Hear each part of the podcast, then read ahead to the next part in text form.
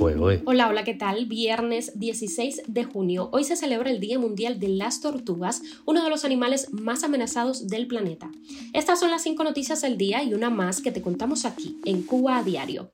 Esto es Cuba a Diario, el podcast de Diario de Cuba con las últimas noticias para los que se van conectando. Rumbo a Cuba el primer tanquero ruso de petróleo tras el anuncio del acuerdo de suministro.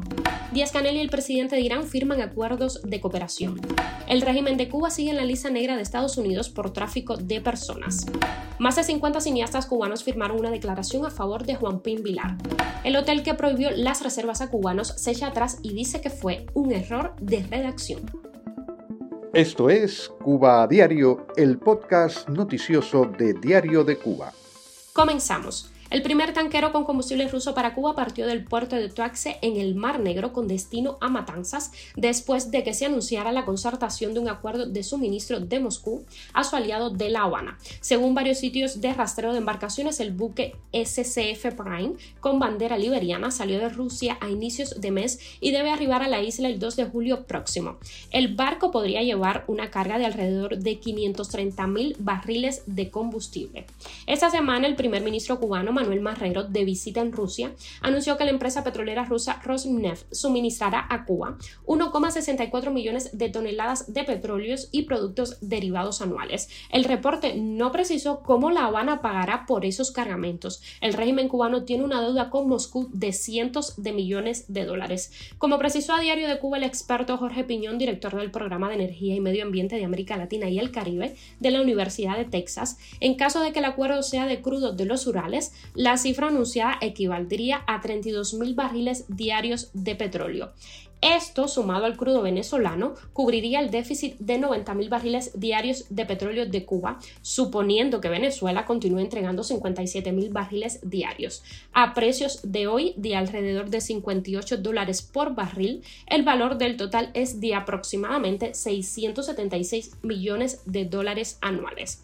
Cuba ha estado recibiendo cargamentos de combustible de Rusia con cierta regularidad desde el año pasado. A finales de mayo, el supertanquero Limo, con bandera de Camerún y procedente de Rusia, con una capacidad estimada en 80.000 barriles, llegó al puerto de Matanzas. Cuba a diario. Continuamos. La Habana y Teherán firmaron este jueves acuerdos de cooperación en política exterior, telecomunicaciones y justicia durante el día clave de la visita a Cuba del presidente iraní Ibrahim Raisi.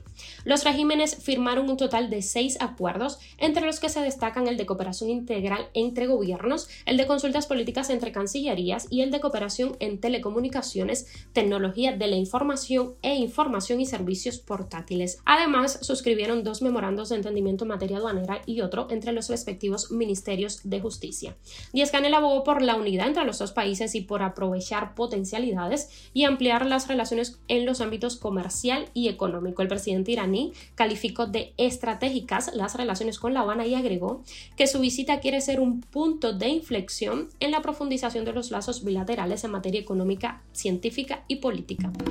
Estados Unidos mantiene a Cuba, Venezuela y Nicaragua en su lista negra anual de países que no hacen lo suficiente para frenar el tráfico de personas y que también incluye a Rusia, China, Irán y Corea del Norte.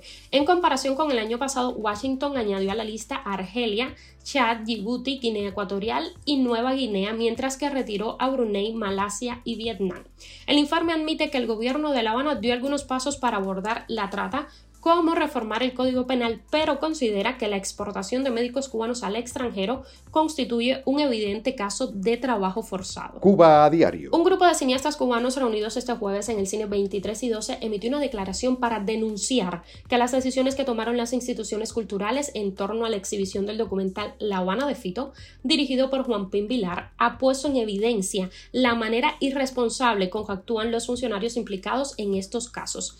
Al frente de la reunión de la parte institucional estaba el vicepresidente del ICAI, Ariel Montenegro. Según fuentes consultadas por Diario de Cuba, Ramón Samada, presidente de la institución, no pudo asistir por estar en otras funciones, pero sí participará en otra reunión convocada por la institución para el próximo martes. Los firmantes de la declaración apuntaron que más allá de los criterios sobre la apreciación de esta obra audiovisual, se han cometido sucesivos errores. Enumeraron como uno de esos errores suspender la proyección del documental de Juan Pin junto a otras obras como Existen de Fernando Fraguela y Julier Rodríguez o El encargado de Ricardo Figueredo, programadas para la sede del grupo teatral El Ciervo Encantado el pasado 29 de abril. También mencionaron el hecho de que las autoridades culturales no ofrecieron información pública y satisfactoria sobre esta decisión y presentaron una copia no concluida del documental en un programa de la televisión cubana, ignorando la negativa de su director y su productor y con el propósito explícito de desacreditarlos. Los realizadores señalan también a la institución como un error ciertas publicaciones en redes sociales donde se manipula lo ocurrido y se ofrecen falsas interpretaciones de la ley de derecho de autor. Al concluir el pronunciamiento y a partir de las declaraciones, los participantes aseguraron que la Asamblea de Cineastas da inicio a un conjunto de acciones de trabajo para intentar resolver estos problemas. La administración del Hotel Ansana Cayo Santa María ha admitido la validez de una carta que circuló recientemente con el membrete de la instalación y que informaba a sus trabajadores de la prohibición de hospedaje para los cubanos. El reconocimiento dejó en evidencia al Grupo Gaviota, parte del conglomerado empresarial Gaesa de los militares cubanos que emitió un comunicado oficial negando el hecho. En una nueva comunicación firmada por la directora de ventas y marketing Debbie Gómez Luna, el hotel realiza aclaraciones y afirma que se trató de errores de redacción. La información no fue debidamente redactada y se prestó a interpretaciones erróneas. Por lo tanto, les pedimos hacer caso omiso de la misma. Nuestros hoteles siempre se han caracterizado por su apertura a todos los mercados, incluyendo el mercado nacional de Cuba, dijo la administración del hotel. Reiteramos que continuamos recibiendo reservaciones con toda normalidad, lo cual incluye a turistas nacionales siempre y cuando los bookings se lleven a cabo a través de socios comerciales autorizados y no a través de sitios de compra ilegales, añadió. Sin embargo, los testimonios de cubanos que han intentado alojarse en los hoteles de la isla chocan con estas declaraciones. Para Yanela Rojo todo es totalmente falso. Esta usuaria explicó en Facebook una experiencia reciente. Hicimos una reserva por un sitio web porque los buró de venta no están disponibles. Fue en el hotel de Gaviota en Varadero, el Selectum Family Resort Varadero, con más de siete días de antelación. La reserva hasta el día anterior estaba confirmada. Al llegar al hotel y ver la identidad nuestra, que es cubana, nos dijeron que la reserva estaba cancelada. Según Rojo, en atención al cliente le informaron que solo aceptaban reservas por más de cinco noches. Judy González Díaz dijo que desde la agencia de gaviotas de Santiago de Cuba le informaron que la compra solo puede realizarse desde el exterior. Lo mismo le pasó a Jorge Quintana, quien no pudo reservar en Memories Miramar. Según su relato, le dijeron que solo se puede hacer desde el exterior. En 2013, el general Raúl Castro permitió la entrada de los cubanos a los hoteles, un derecho conculcado durante más de cinco décadas. La medida se consideró un allanamiento del camino para las inversiones extranjeras en el sector, incluso capital estadounidense. Sin embargo, la discriminación al interior de estas instalaciones, incluso en materia laboral, se ha seguido produciendo. Organizaciones de derechos humanos y sindicalistas independientes han exigido a las compañías extranjeras que respeten elementales derechos de sus empleados cubanos contratados con intermediación de empresas estatales.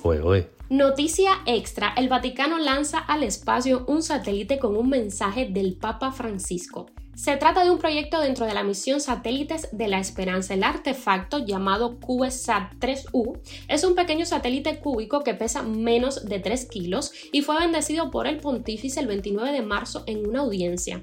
Ha llegado al espacio a bordo del cohete Falcon 9 que despegó el lunes desde la base de Vandenberg en California.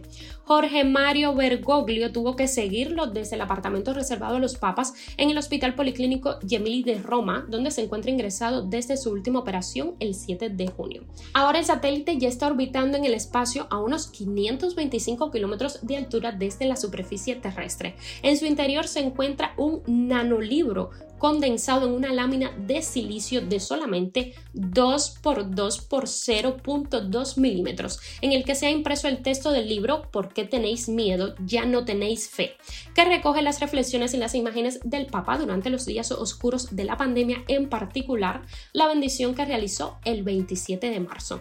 El proyecto era ambicioso ya que los investigadores convirtieron el libro de 150 páginas en códigos que caben en ese dispositivo minúsculo. Esto es Cuba Diario, el podcast noticioso de Diario de Cuba. Y por hoy es todo, gracias por informarte con nosotros. Nos puedes encontrar de lunes a viernes en Spotify, Apple Podcast y Google Podcast, SoundCloud y Telegram. Síguenos también en nuestras redes sociales. Yo soy Nayar Menoyo y te mando un beso enorme.